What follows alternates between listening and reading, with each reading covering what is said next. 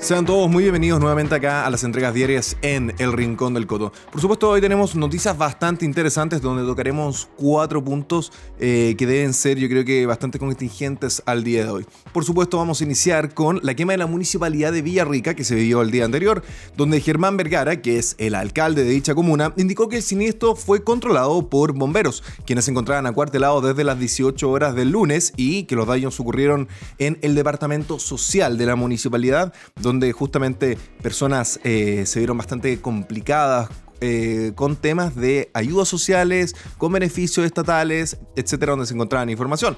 En esa línea también Vergara señaló que el municipio se anticipó antes posibles a desmanes. o sea, esto ya se podía eh, ver venir, ¿no? Eh, ya nos estamos dando cuenta que como la, la, agresividad en Chile ya está tomando punto donde puede ser bastante anticipada, ¿no? Podemos, estos revolucionarios y personas que antisociales ya más o menos nos van dejando algunas pistas en el día día para saber cuándo será su próximo movimiento. A ver, dentro de esto también se vieron eh, personas bastante eh, involucradas, que vamos a hablar eh, después de esto, y por supuesto existieron también ataques a comisarías como en la comuna de Puente Alto bastante interesante. Al final, Puente Alto, eh, soy, soy de allá y se convirtió en una especie de batalla campal junto con carabineros en esa zona y Avenida Conchitoro. La verdad que podríamos ser un semejante cuando estuvieron las protestas duras, una especie de Irak, Siria o como ustedes quieran verlo. también, de, de acuerdo con lo informado por carabineros, a las 20 horas se habría congregado una protesta a través de redes sociales en la que se reunieron a través de 50 personas. Eh, esto estamos hablando de lo que sucedió en Villarrica.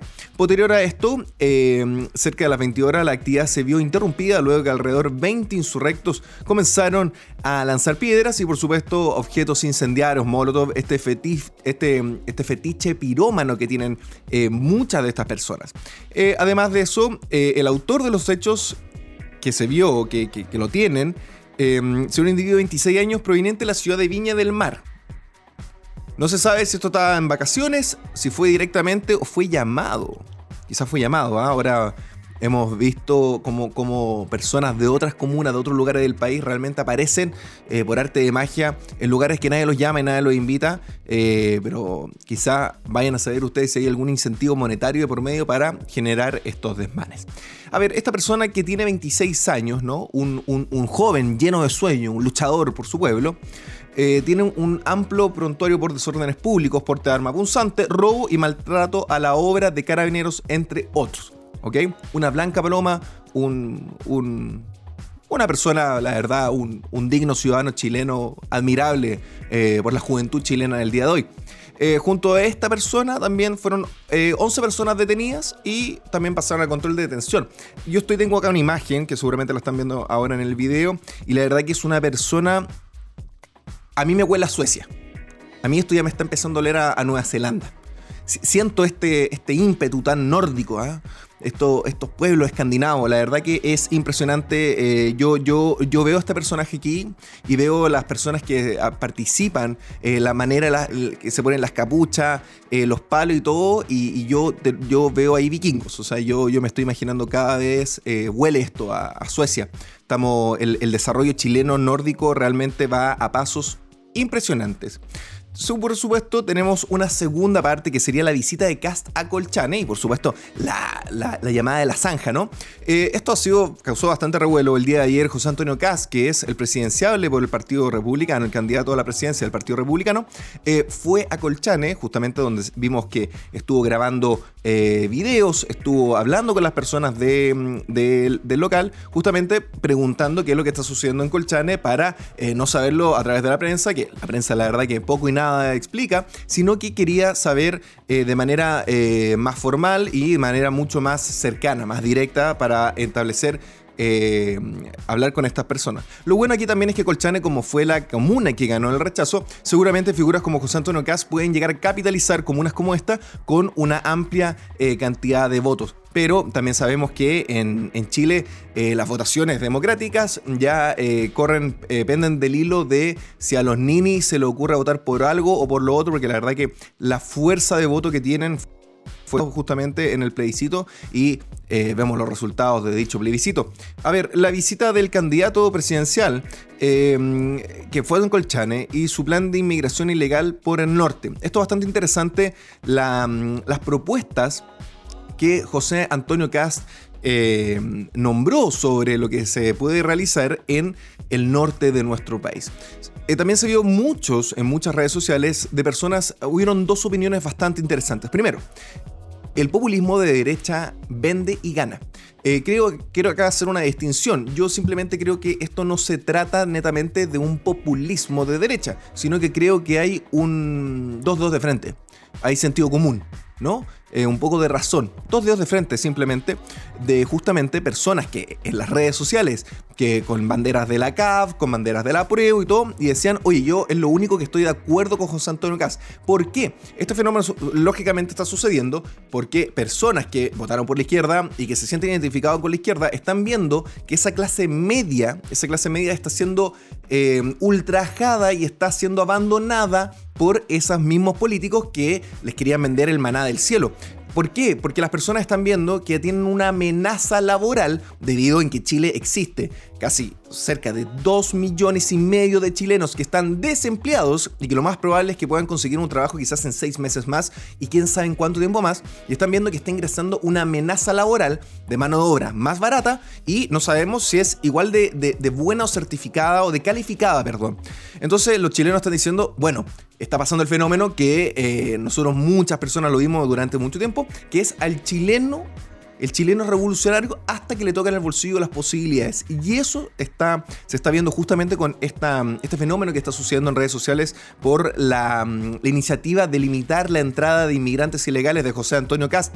A ver, por su parte también voy a mostrar acá, que van a salir en pantalla, por supuesto ya deben ver las, eh, las imágenes. Voy a leer acá las, las propuestas que tiene CAST. Primero, es el recinto transitorio de inmigrantes ilegales. Segundo, elaborar, elaborar un estatuto de expulsión de inmigrantes ilegales. Fortalecer puestos fronterizos en eh, pasos habilitados e informales, como el número 3. En su número 4, Em, habilitación de cordones migratorios en las rutas cercanas a la frontera. Quinto, instalar un campamento militar temporal en la zona de Colchane. Sexto, crear una unidad especializada de la Policía de Investigación. Séptimo, agendar eh, o sea, una agenda administrativa y legislativa contra el abuso de inmigrantes. Octavo, reforzar fronteras y que países vecinos se hagan cargo de las caravanas ilegales. Algo bastante interesante como situaciones que suceden con México y Estados Unidos, que personas que vienen desde abajo de México.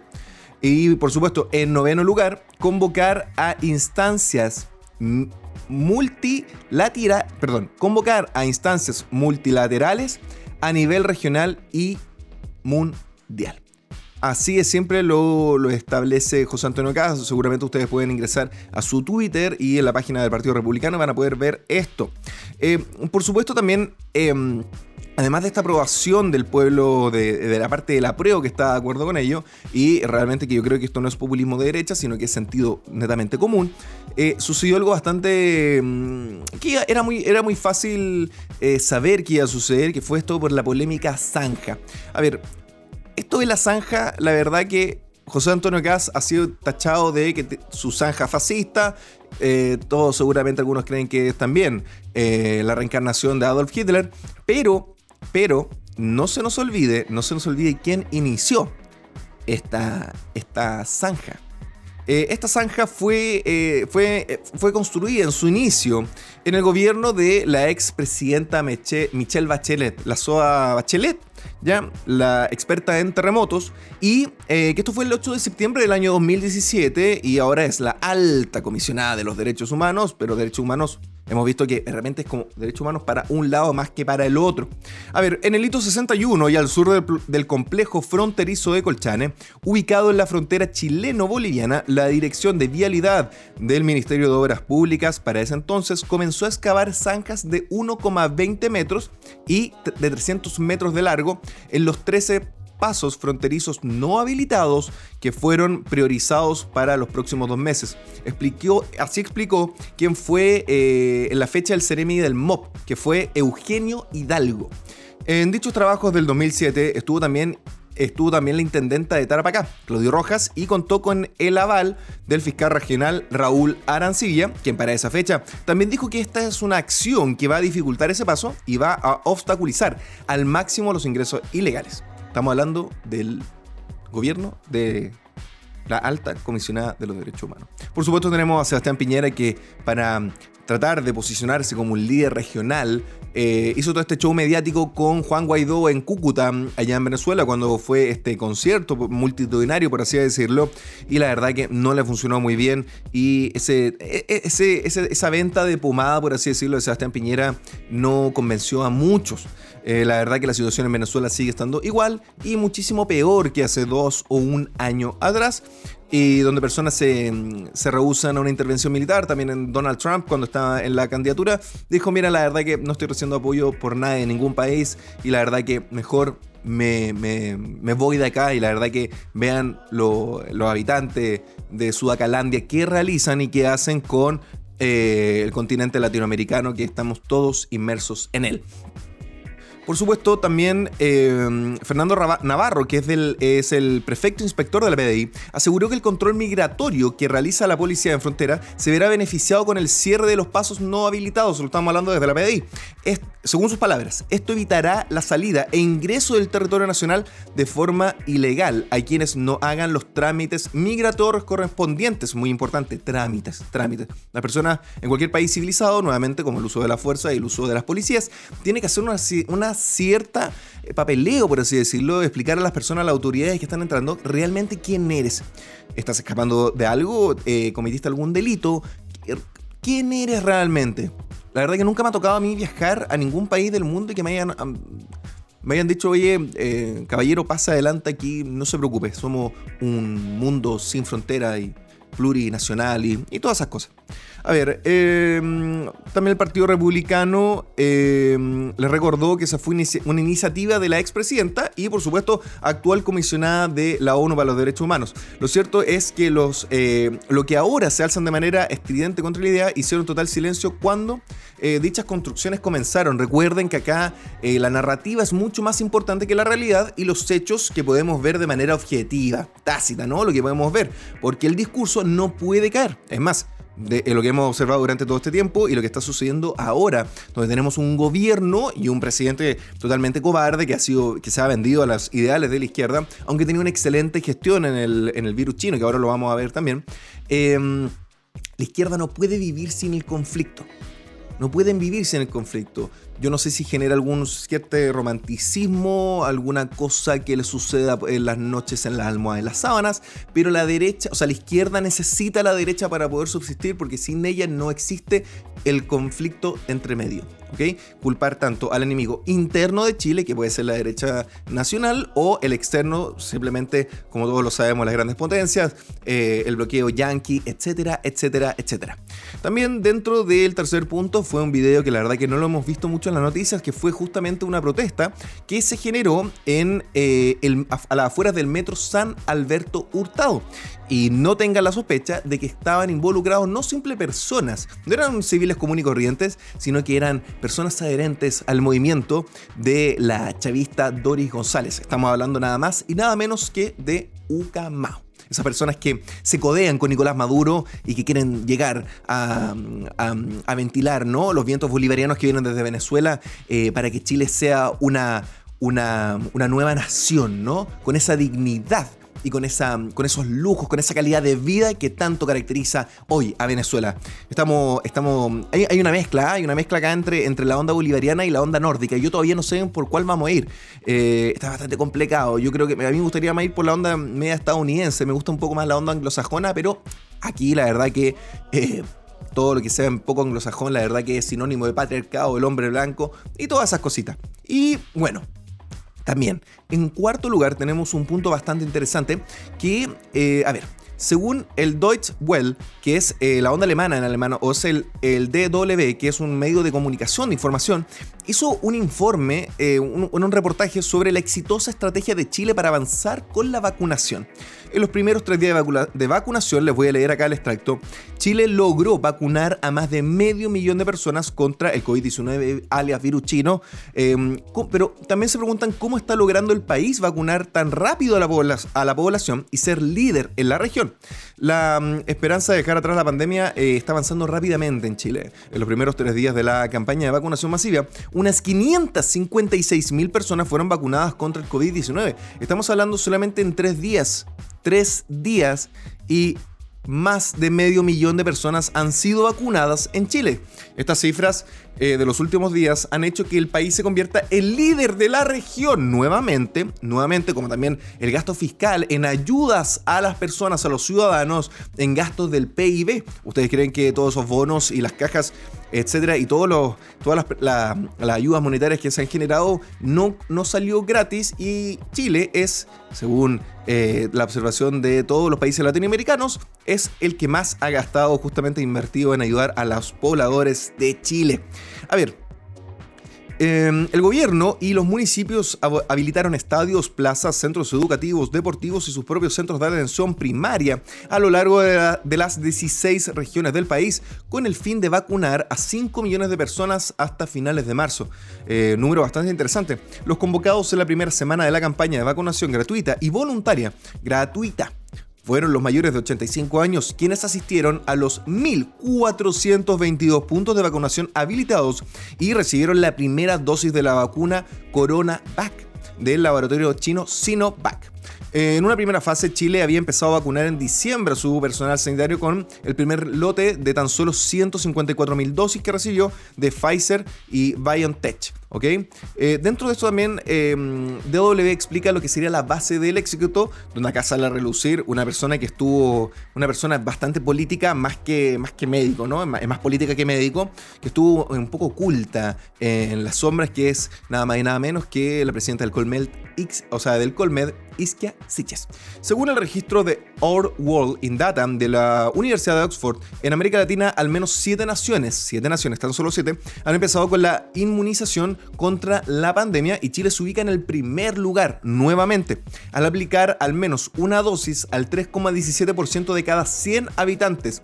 Le sigue Brasil con un 1,6%, eh, Costa Rica con 1,13%, Em, Argentina con 1,04%, eh, México con 0,56%, Ecuador con un nada de 0,04% y Bolivia con 0,03. Eh, o sea, la verdad que muy poco.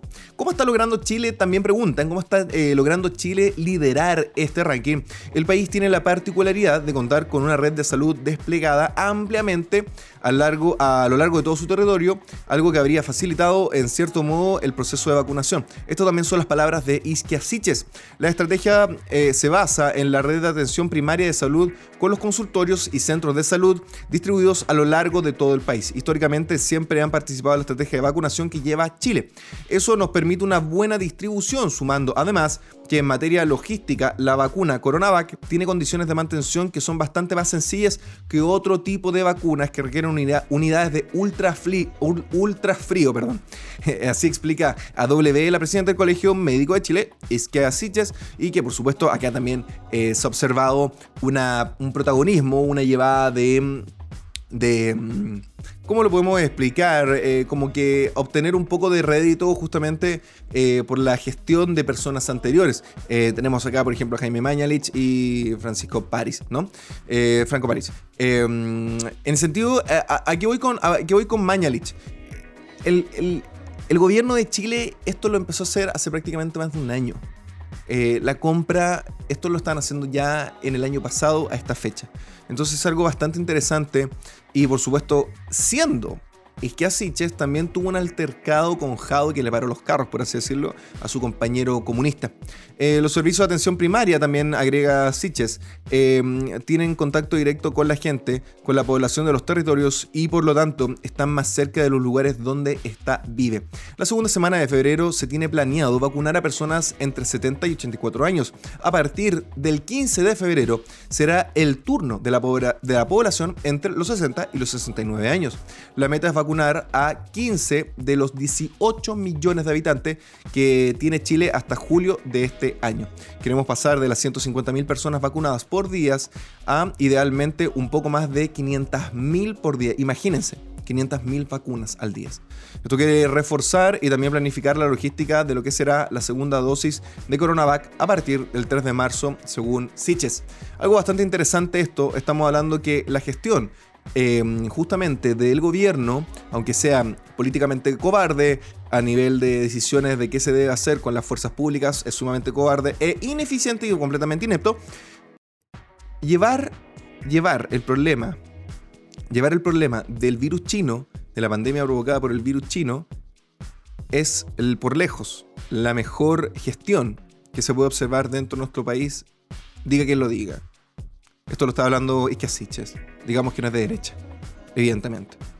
Entonces, acá queda bastante interesante, por supuesto, además, además el gobierno llamó, el ministro de Salud, llamó también a vacunar a los inmigrantes ilegales que están ingresando al norte de Chile. Es decir, Chile tiene una cantidad también, una cantidad de vacunas muchísimo mayor, más grande que la cantidad de población chilena, justamente porque las vacunas no solamente se pueden utilizar, eh, se deben ingresar, eh, aplicar una vez, eh, pueden ser varias veces. Entonces, eh, es bastante interesante. Chile, Chile, además de importar pobreza, según lo que dijo nuestra eh, querida señorita Michelle Bachelet, cuando dijo que Chile era un país amable, era un país de compañeros, ¿no? Un, amistoso eh, país que los puede recibir a todos, Chile también está aplicando vacunas a personas que vienen de manera ilegal. Es decir, se están dando un lujo de importar pobreza por un lado y y de ocupar estos gastos fiscales en inmigrantes ilegales.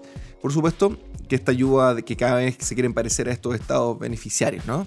Em, bastante complejo, igual de todas maneras, esta situación. Y la verdad que aún no logro entender, después de todo lo que está pasando con la inmigración, no logro entender por qué las personas están inmigrando al infierno neoliberal en la tierra llamado Chile. Es algo que todavía no lo logro entender. Por supuesto, muchísimas gracias a todos los espectadores que están viendo esto. Vamos a tener estas entregas todos los días. Y por supuesto, no se olviden de suscribir, apretar la campanita para que les lleguen todas las notificaciones.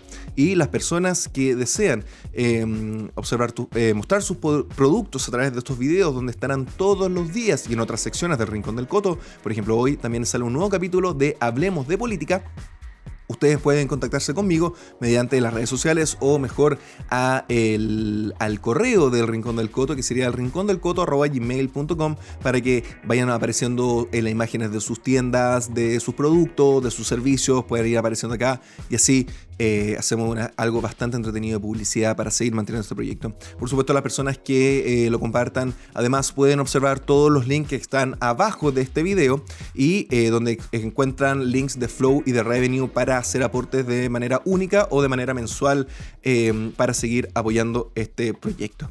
les deseo un excelente día, una excelente semana. Ojalá que su semana siga sumamente bien. espero que sean siempre felices, como son las palabras que caracterizan caracterizan a, este espacio. Y por supuesto, eh, vayan por el éxito. Busquemos todo el éxito. Chile no, no, no, no, se derrumben, no se derrumben los chilenos que están viendo esto, no, no caigan, no se derrumben. Eh, Chile, Chile tiene que volver, tiene que seguir mejorando, tiene que seguir mejorando y por supuesto a, las fuerzas policiales no se desmoralicen completamente. Es bastante difícil no desmoralizarse, pero les envío un mensaje de apoyo a las fuerzas policiales que eh, se han visto totalmente enmancilladas y ha, sido bastante compleja la situación que está viviendo desde... Eh, desde lo que está pasando con el malabarista de Panguipulli. Es más, ayer, ayer, eh, personas, vendedores ambulantes y otros eh, lograron desalojar a carabineros desde la plaza de armas, lo que esto significa que podría ser que se están convirtiendo realmente en las ciudades, algunos puntos de las ciudades realmente como existen otros en puntos grises, ¿no? Personas, partes donde el Estado no llega como lo es en la Araucanía y otros sectores también del norte. Les deseo un excelente día, que ojalá que disfruten esta, esta entrega.